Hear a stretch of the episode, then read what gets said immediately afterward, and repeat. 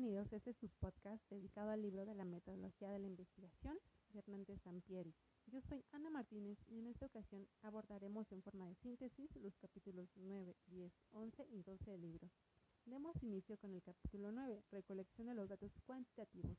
En este capítulo se analizan los requisitos que un instrumento debe cubrir para recolectar apropiadamente datos cuantitativos, como la confiabilidad, validez y objetividad. Asimismo, a lo largo del capítulo se presenta el proceso para elaborar un instrumento de medición y las principales alternativas para recolectar datos, como cuestionarios y escalas de actitudes. A grandes rasgos, recolectar los datos involucra elaborar un plan detallado de procedimientos que nos conduzcan a reunir información con un propósito específico. Posterior al capítulo 10, análisis de los datos cuantitativos, se presentan los principales programas computacionales de análisis estadístico que emplea la mayoría de los investigadores, así como el proceso fundamental para efectuar análisis de tipo cuantitativo. Asimismo, se comentan, analizan y ejemplifican las pruebas estadísticas más utilizadas. Es necesario mencionar que el enfoque del capítulo se centra en los usos y la interpretación de los métodos, más que en los procedimientos de cálculo, debido a que en la actualidad los análisis se realizan con ayuda de una computadora, debido a que casi nadie lo hace de forma manual ni aplicando fórmulas, en especial si hay un volumen considerable de datos ayudando así a optimizar los tiempos. Continuando con el capítulo 11, el reporte de resultados del proceso cuantitativo, en este apartado se menciona que los usuarios son quienes toman decisiones con base en los resultados de la investigación.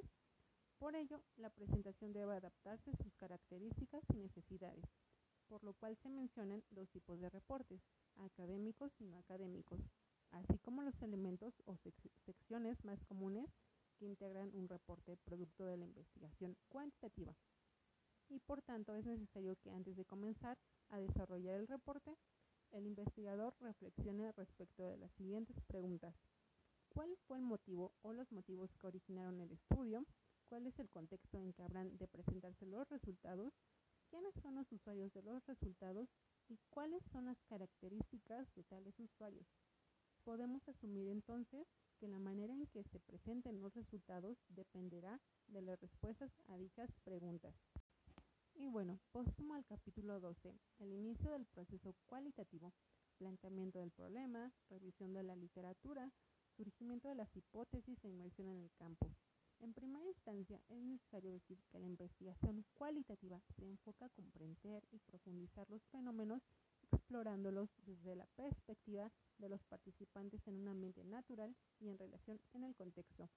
También el enfoque cualitativo se selecciona cuando se busca comprender la perspectiva de los participantes acerca de los fenómenos, profundizar así también en sus experiencias, perspectivas, opiniones y, significados es decir, la forma en que los participantes perciben subjetivamente su realidad.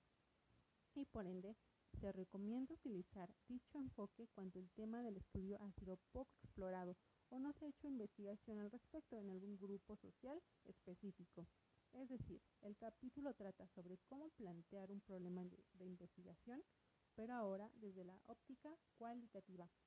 Y para finalizar nuestro capítulo, podemos decir que son seis elementos que resultan fundamentales para plantear un problema cualitativo, que son los objetivos de investigación, las preguntas de investigación, la justificación, viabilidad, evaluación de, los, de las deficiencias en el conocimiento del problema y definición inicial del ambiente o contexto.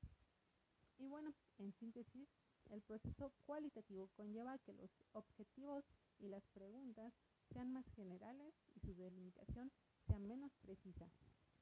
Y bueno, esto ha sido todo por el momento. Me despido no sin antes desearles un excelente fin de semana. Bye.